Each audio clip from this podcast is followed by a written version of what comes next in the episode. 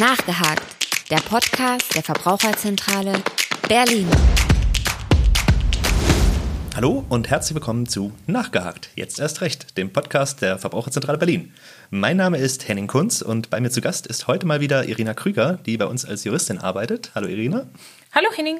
Irina, wir beide werden uns heute mal etwas ausführlicher dem Thema Haustürgeschäfte widmen und das äh, mal wieder ganz konkret an realen Fällen aus deiner Beratungserfahrung. Was hast du uns denn Schönes mitgebracht? Bei mir gibt es heute zwei Fälle. Bei dem ersten geht es um einen Mobilfunkvertrag, der eine junge Frau auf dem Alex abgeschlossen hat. Und beim zweiten Vertrag geht es um eine Seniorin, die in ihrer Wohnung einen neuen Internetvertrag äh, bekommen hat. Okay, wir hatten ja tatsächlich in der zweiten Folge schon mal einen Fall mit einem Haustürgeschäft. Das heißt, äh, solche Fälle scheinen in der Beratung ja doch relativ häufig vorzukommen, oder? Ähm, genau, so ist es auch. Wir bekommen regelmäßig Fälle von überrumpelten Menschen, die an ihrer Haustür oder auf der Straße irgendwelche Verträge unterschrieben haben, die sie am Ende gar nicht gebraucht haben und erst viel später festgestellt haben, was sie da eigentlich unterschrieben haben und welche Folge es für sie hat. Okay, ich vermute, die meisten von uns hatten schon so eine Begegnung mit einem unangekündigten Besucher vor der Tür. Also ich definitiv schon. Ähm, aber in deinem ersten Fall scheint es ja doch ein bisschen anders zu sein, denn sofern die Verbraucherin jetzt nicht direkt auf dem Alex wohnt, wovon ich einfach mal nicht ausgehen würde, wurde sie ja offenbar von einem Vertreter in der Öffentlichkeit angesprochen. So war es in diesem Fall auch. Das kennt man letztendlich auch. Man ist irgendwo in einer Einkaufsstraße unterwegs und da gibt es ja häufig junge Menschen, die irgendetwas bewerben, die einen ansprechen und ins Gespräch verwickeln. Und so war es auch hier. Da ging es um eine Promoaktion eines Mobilfunkanbieters. Mhm. Die junge Frau, Frau K., war gerade 18 geworden, frisch aus der Schule raus, war mit ihrer Freundin am Alex unterwegs. Mhm. Der Vertreter hat sie angesprochen und hat einen neuen Mobilfunktarif beworben. Das sollte um ihren ersten richtigen Handyvertrag gehen. Ah, ein großer Moment. Ein, genau. Und die waren auch beide interessiert und es wurde als ein guter, günstiger Tarif beworben mhm. für so junge Menschen als Einstiegstarif. Die waren sich so ein bisschen unsicher. Der, der Vertreter hat da aber gesagt, ach, überlegt's euch nochmal, hier ist meine Karte, wenn da was nicht passt, schreibt mich an und dann können wir den Vertrag rückgängig machen. Okay, das ist ja durchaus ein Vorgehen, was häufig eingesetzt wird. Erstmal sehr freundlich und äh, so ein bisschen in Sicherheit wiegen. Und am Ende merkt man, dass es vielleicht doch nicht ganz so einfach ist, wie einem das vorher vorgegaukelt wurde. Ja, so ist es auch immer. Und sie, sie finden auch immer die Punkte, die einen besonders ansprechen. Hier mhm. in diesem Fall war es dieser der Moment, der neue, richtige Vertrag. Man ist ja. aus der Schule raus. Dann ist es so wirklich was Eigenes, so ein man fühlt sich auch dann auch wirklich erwachsen und wie auch für in viele Sachen nochmal herangehen und neue Verträge abschließen vielleicht. Dann für sich so einen richtigen Handyvertrag für sich selbst. Ja, das und, ist jetzt der Start ins Leben, so ein Stück weit auch. Das eigenverantwortliche Leben. Und dann war die Verbraucherin zu Hause, hat sich die Unterlagen angeschaut und hat gesagt, ah, hm, ist doch vielleicht zu teuer, ich gehe in die Ausbildung, ich weiß nicht so ganz, wie viel Geld ich habe, mhm. ob es da reicht, wie viel ich überhaupt zur Verfügung habe. Und da hat sie gesagt, nee, das ist ja doch alles ein bisschen zu unsicher. Sie hat den Vertreter angeschrieben, hat gesagt, nee, sie möchte den Vertrag nicht auf dieser E-Mail-Adresse, die auf der Karte stand, hat ihre SIM-Karte, die sie schon gleich bekommen hat, zerschnitten, hat diese Karte nicht aktiviert und damit war es für sie auch erledigt. Mhm. Sie hat alles gemacht, so wie der Anbieter es auch gesagt hat oder der Vertreter des Anbieters. Und ein paar Monate später war die Verwunderung dann groß, als sie zunächst ein Mannschreiben bekommen hat mit einer sehr kurzen Zahlungsfrist. Innerhalb dieser konnte sie gar nicht reagieren. Und noch eine Woche später kam dann auch schon das Inkasso-Schreiben über ungefähr 300 Euro. Okay, das ist natürlich gerade für einen Auszubildenden eine ganz schöne Menge Geld und das ging ja dann auch wirklich sehr schnell mit dem Inkasso-Schreiben. Aber sie hat ja jetzt eigentlich den Vertrag widerrufen. Also, so wie ich das verstehe, dürfte es dann ja quasi auch keinen Vertrag mehr geben, oder? Eigentlich schon. Leider war es in diesem Fall nicht so, hm. weil der Widerruf in diesem Fall ging an diesen Vertreter. Und der Vertreter hatte auch diesen nicht weitergeleitet. Die Verbraucherin hatte ihre E-Mail, die wurde schon längst gelöscht, automatisch von ihrem E-Mail-Postfach. Das heißt, sie hatte da gar nichts in der Hand. Hm, und genau, der Widerruf muss an den Anbieter gehen und die richtige Adresse steht immer in der Widerrufsbelehrung. Und hier haben wir auch das nächste Problem in diesem Fall. Hier war auch überhaupt nicht klar, ob die Verbraucherin die Widerrufsbelehrung bekommen hat oder nicht. Sie selbst hat in ihren Unterlagen nur die erste Seite gefunden mhm. und da war die Widerrufsbelehrung nicht drauf. Wir haben dann für die Verbraucherin die Rechtsvertretung übernommen, um sie zu vertreten, haben mit dem Anbieter kommuniziert, haben für die Verbraucherin den Vertrag widerrufen, haben gesagt, nee, es gab keine Widerrufsbelehrung. Der Anbieter hat gesagt, nee, Widerruf ist zu spät. Wir haben die Verbraucherin ordentlich belehrt. Hier ist, sind die Vertragsunterlagen. Hier ist auf der Seite 2 unter der Widerrufsbelehrung auch die Unterschrift der Verbraucherin. Ähm, und da war Frau K. sich unsicher, ob sie die Unterlagen wirklich bekommen hat oder nicht oder ob sie sie okay. vielleicht doch weggeschmissen hat, als sie ähm, auch die SIM-Karte letztendlich zerstört hat.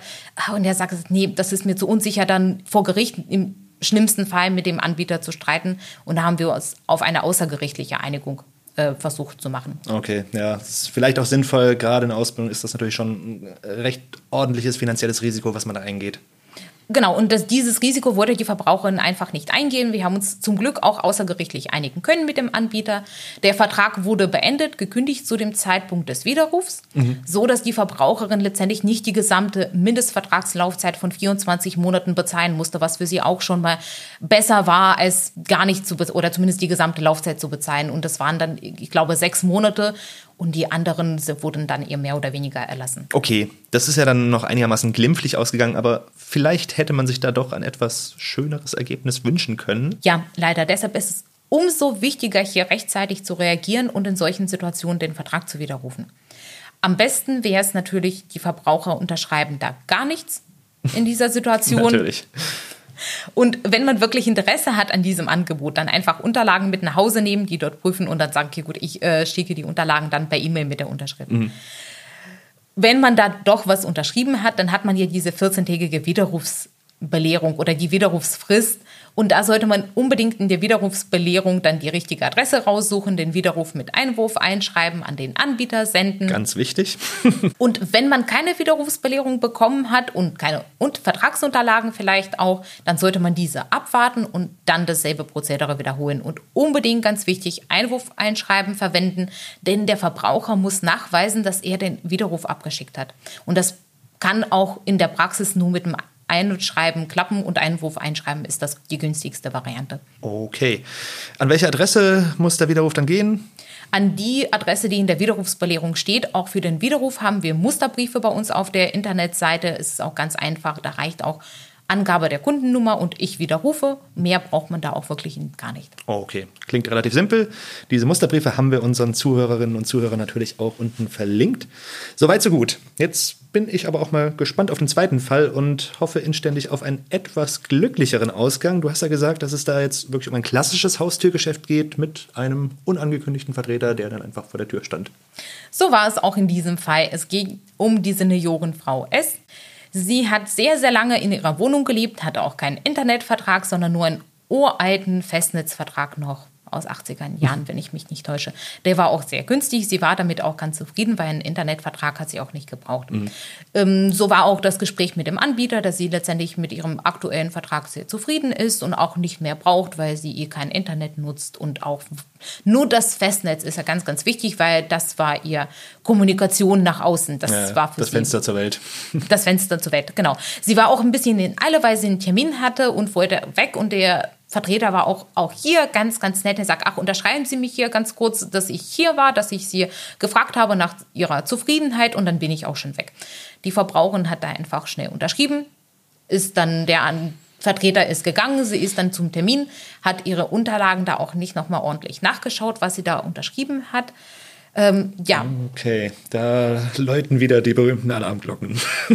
genau, und da war es auch letztendlich in dieser Situation, hat die Verbraucherin am Ende einen neuen Internetvertrag gehabt, einen Internet-DSL-Vertrag.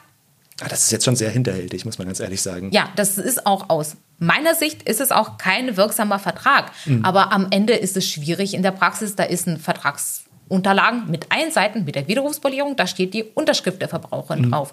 Und da wirklich hier nachzuweisen, wie die Situation war, vor Gericht steht dann Aussage gegen Aussage. Und da ist ja auch hier wieder das Risiko, wem glaubt der Richter in dieser Situation? Na klar. Okay. Sind das jetzt vor allem Vertreter von Telekommunikationsunternehmen, die jetzt an der Wohnungstür klingeln oder geht das quasi durch die ganze Bandbreite? Die ist wirklich sehr, sehr breit. Da ist Okay. alles dabei von ganz tollen Geldanlagen für die Altersvorsorge. Da gibt's auch teilweise ganz tolle Waren, Matratzen, Bücher für 20.000, 30.000 Euro und auch häufig gleich das passende Finanzierungsangebot, dass man auch gleich einen Kredit dafür hat. Natürlich, okay.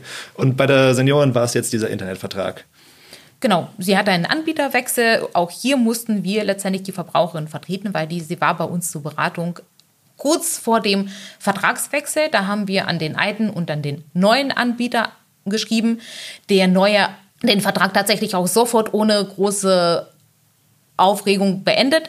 Problem war, der Anbieterwechsel war eingeleitet und der alte Vertrag war gekündigt und der alte Anbieter war auch froh, dass dieser uralte Vertrag weg ist, ist aber Natürlich. letztendlich der Verbraucherin entgegengekommen und hat ein neues, sehr günstiges Angebot ihr unterbreitet, dass sie auch wirklich keinen Internetvertrag gebraucht hat. Und dann war es für Verbraucherin sogar eigentlich wirklich gut ausgegangen, weil sie hat mehr bekommen, als sie eigentlich nach dem Gesetz zusteht, weil es hier hätte sie einfach einen neuen Vertrag abschließen müssen.